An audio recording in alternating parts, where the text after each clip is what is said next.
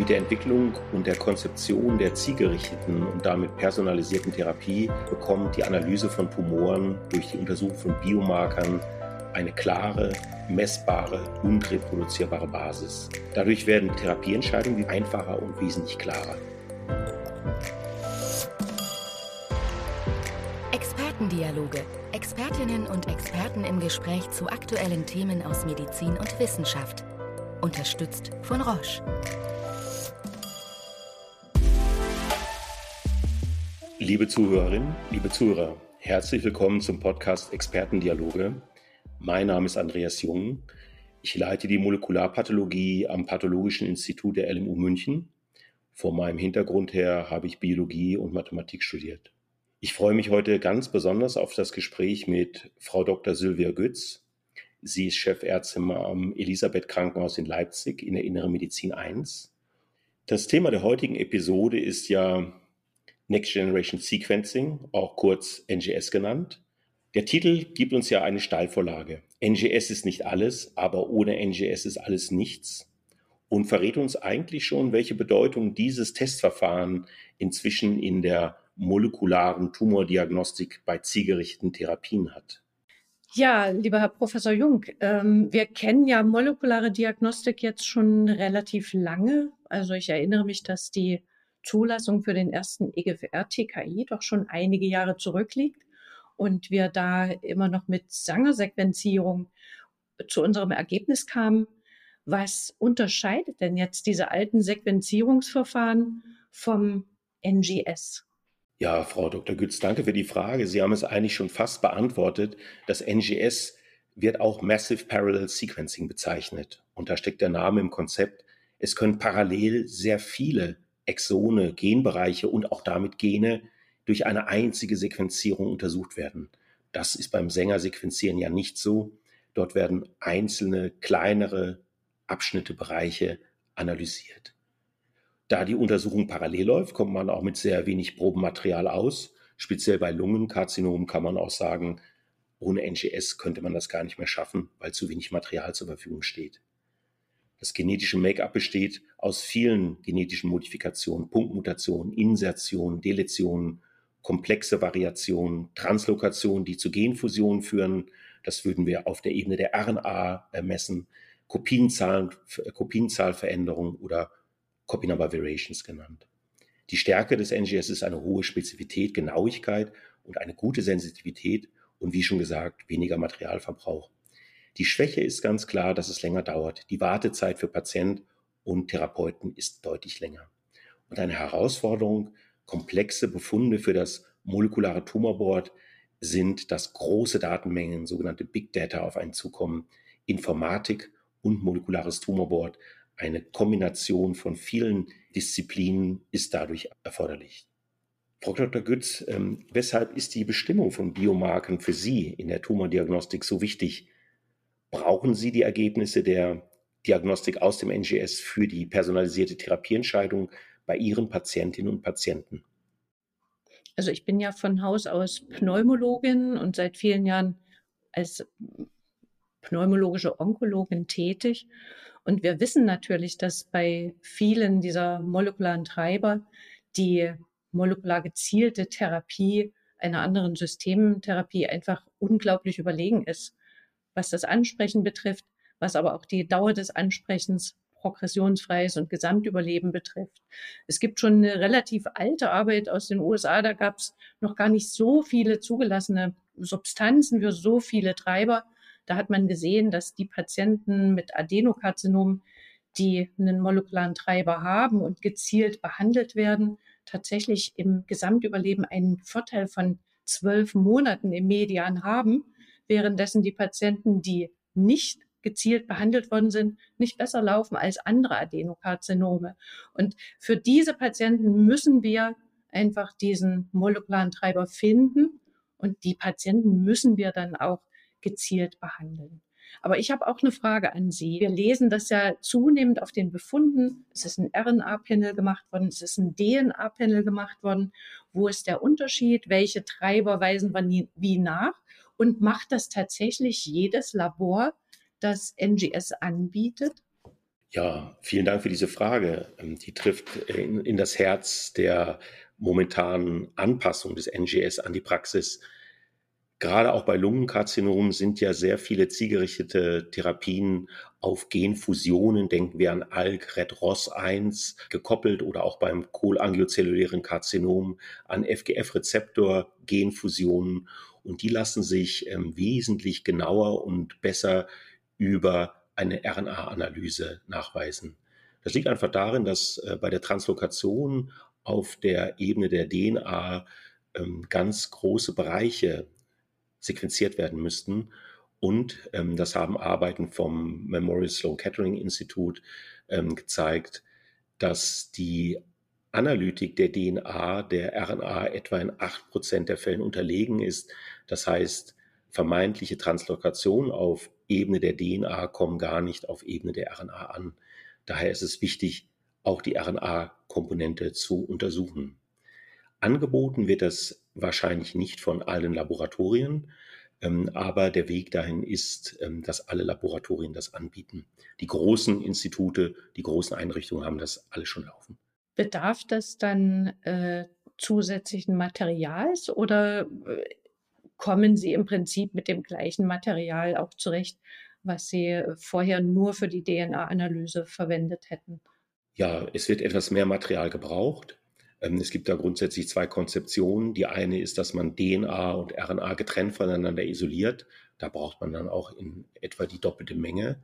Es gibt auch Kombinationsverfahren, die DNA und RNA zusammen isolieren. Die sind aber den Einzelverfahren unterlegen. Nun bin ich ja so ein bisschen zytologisch geprägt und ich denke, das ist auch eine sehr schöne Komplementärmethode, die natürlich nicht die Pathologie ersetzt, aber doch in mancher Weise gut ergänzt, gerade bei sehr kleinen äh, Proben. Ist denn das zytologische Material für die molekulare Testung gut oder genauso gut geeignet wie die Histologie? Auf jeden Fall. DNA ist ja ein sehr stabiler Stoff. Denken Sie an Mumien, Ägypten. Selbst ähm, aus Neandertaler Knochen kann man noch DNA-Analysen durchführen. Ähm, das Material muss nur einigermaßen gut konserviert sein. Und ähm, dann geht das aus jedem Material, auch aus Liquid Biopsies, also aus Flüssigkeiten zum Beispiel. Ähm, das ist alles kein Problem. Würden Sie sich denn als Pathologe eher das äh, Tumormaterial wünschen als die Liquid Biopsy? Das ist ja so eine Frage, die uns im Moment so ein bisschen gerade auch in der Resistenzsituation umtreibt. Ja, ähm, letztendlich hat die Liquid Biopsy einen großen Nachteil gerade in der Klinik. Ähm, das Problem ist, dass auch andere Zellen außer den Tumorzellen Nukleinsäuren ins Blut abgeben. Und diese Menge kann sehr stark, sehr groß sein. Die kann man sich praktisch so bildlich wie einen Heuhaufen vorstellen. Und in diesem Heuhaufen muss man dann die äh, Tumornukleinsäure finden. Und die Techniken haben ja immer eine Sensitivitätsgrenze. Das gilt natürlich auch fürs NGS. Und so kann es sein, dass der Heuhaufen einfach zu groß ist. Und es gibt kein Verfahren, das im Moment erlaubt, Tumor und Normal-DNA voneinander zu unterscheiden. Das heißt, Sie können bei einer Liquid Biopsy unter Umständen ein Ergebnis bekommen, keine Mutation wurde gefunden. Und in der Klinik haben Sie dann die Schwierigkeiten, das zu interpretieren. Das kann bedeuten, a, es gibt wirklich keine Mutation oder b, die Stecknadel, sprich die Mutation wurde nicht gefunden. Das ist daher gesehen die schlechtere Option für den Patienten. Aber wenn es nicht möglich ist, Gewebe zu entnehmen, selbstverständlich wird das untersucht, in der Hoffnung, dass man eine Mutation, eine Alteration findet. Nun kriegen wir ja mitunter von Ihnen komplizierte Befunde mit vielen, vielen, zum Beispiel auch Punktmutationen, wo wir häufig gar nicht wissen, ob die eine gewisse Relevanz überhaupt haben. Kann man in dem Falle auch locker bei Ihnen anrufen und nachfragen oder sind das dann auch schon Fälle, die fürs molekulare Tumorboard wichtig sind? Ja, das hängt natürlich ganz davon ab, in welchem Kontext diese Anforderung erfolgte. Wenn wir mit dem letzten beginnen, wenn Sie einen austherapierten Patientin, Patienten haben, ähm, der über das molekulare Tumorboard läuft, dann erwarten wir ja fast schon solche unklaren, die werden im Regelfalle in der Pathologie vorbewertet, eine sogenannte Variantenannotation, gehen dann aber zur eingehenden Besprechung auf eine klinische Relevanz ins molekulare Tumorboard. Hingegen für die bereits zugelassenen Medikamente ähm, sollte es bei der Beurteilung von Mutationen keine so großen Schwierigkeiten geben. Wenn das nicht klar ist, selbstverständlich rufen Sie gerne an. Bei welchen Patienten und Patienten würden Sie denn typischerweise NGS-Diagnostik anfordern, Frau Dr. Gütz? Also ich denke, wir sollten eigentlich jedem Patienten mit einem nicht kleinzelligen Lungenkarzinom die Möglichkeit geben, äh, dass wir eine molekulare Testung durchführen und eventuell eben auch tatsächlich so eine Mutation oder Fusion finden, die dann eine gezielte Therapie möglich macht. Wie sieht das denn äh, bei anderen Tumoren aus und speziell auch ähm, austherapierten Patienten oder im Falle einer Resistenz? Wie gehen Sie mit diesen Fällen um, auch im Hinblick auf NGS? Es ist schwierig. Also sagen wir mal, der Anspruch, zum Beispiel einen auch gezielt therapierbaren äh, Resistenzmechanismus zu finden und vielleicht auch gezielt zu therapieren. Und das, was dann im Rahmen der Zulassung möglich ist, divergiert ja häufig sehr. Also das beste Beispiel sind sicherlich die ALK-Fusionen, wo wir durchaus eine, oder auch bei den EGFR-mutierten Patienten, wo wir durchaus eine große Palette von möglichen Resistenzmechanismen finden, die man zum Teil auch schon äh, gezielt behandeln könnte. Und trotzdem ist häufig die Möglichkeit, zumindest außerhalb von Studien, gar nicht gegeben. Und ich denke, es wird die Zukunft sein, dass man tatsächlich nach solchen Resistenzmechanismen sucht, dass man immer wieder auch tatsächlich bioptiert oder mit der Liquid Biopsie ja durchaus auch eine für den Patienten weniger belastende Methode hat, um nach solchen Mechanismen zu suchen. Ja, vielen Dank. Frau Dr. Gütz, wenn Sie für unsere Zuhörerinnen und Zuhörer mal zusammenfassen, ähm, als Pneumologin und auch als krebstherapierende Ärztin, welche Bedeutung hat NGS für Sie? Und welche zukünftige Rolle könnten Sie sich vorstellen, dass NGS in der Krankenversorgung von krebserkrankten Patienten haben könnte? Also NGS ist für uns eigentlich jetzt schon äh, eine Basisdiagnostik beim metastasierten nicht-glänzeligen Lungenkarzinom. Die Zahl der therapierbaren molekularen Treiber wächst immer mehr. Die Zahl der zugelassenen Substanzen wächst immer mehr. Und wir haben die Verpflichtung, vor Beginn der Erstlinientherapie tatsächlich den Treiber nachzuweisen oder auszuschließen. Also eigentlich geht ohne NGS heutzutage nichts mehr. Und das NGS, das wird zunehmend auch in die vorderen Therapielinien rücken. Demnächst wird eine Zulassung kommen für eine äh, Immuncheckpoint-Inhibitor-Therapie nach Operation in der Adjuvanz. Und da wissen wir eigentlich aus den Studien schon, dass Patienten mit molekularem Treiber, also nicht nur mit EGFR-Mutationen, sehr wahrscheinlich eher nicht profitieren. Und spätestens dann sollten wir eigentlich auch schon ein NGS-Panel machen, um zu sagen, welcher Patient kommt tatsächlich für diese adjuvante Therapie in Frage und welcher kommt eben tatsächlich nicht in Frage. Also ich denke, NGS wird künftig nicht mehr äh, aus der Diagnostik wegzudenken sein. Ist es jetzt schon nicht. Ja, vielen Dank für diesen praxisnahen Einblick. Ich möchte auch mein Fazit noch abgeben. Mit der Entwicklung und der Konzeption der zielgerichteten und damit personalisierten Therapie bekommt die Analyse von Tumoren durch die Untersuchung von Biomarkern eine klare, messbare und reproduzierbare Basis. Die Therapieentscheidung wird sozusagen etwas naturwissenschaftliert. Dadurch werden Therapieentscheidungen einfacher und wesentlich klarer. Schwierig wird diese Übertragung dieser Konzeption in den Bereich mehr experimenteller Therapien außerhalb von Zulassung. Hier sind deutlich größere genetische Areale notwendig, die untersucht werden.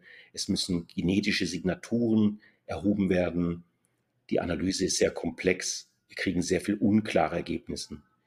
Diese Komplexität erfordert die Untersuchung zur Interpretation in einem molekularen Tumorboard und sollte für austherapierte Patienten vorbehalten werden. An dieser Stelle möchte ich mich bei Ihnen ganz herzlich bedanken, Frau Dr. Götz, für diese spannende Diskussion und die Einblicke, die Sie uns gewährt haben und wünsche allen, die uns zugehört haben, eine sehr gute Zeit. Bleiben Sie gesund und bis zur nächsten Folge Expertendialoge. Ja, Ihnen auch herzlichen Dank, Herr Professor Jung. Liebe Hörerinnen und Hörer, ich hoffe, dass Ihnen diese Folge der Expertendialoge gefallen hat. Wir würden uns freuen, Sie auch bei unserer nächsten Folge begrüßen zu dürfen. Expertendialoge. Expertinnen und Experten im Gespräch zu aktuellen Themen aus Medizin und Wissenschaft. Unterstützt von Roche.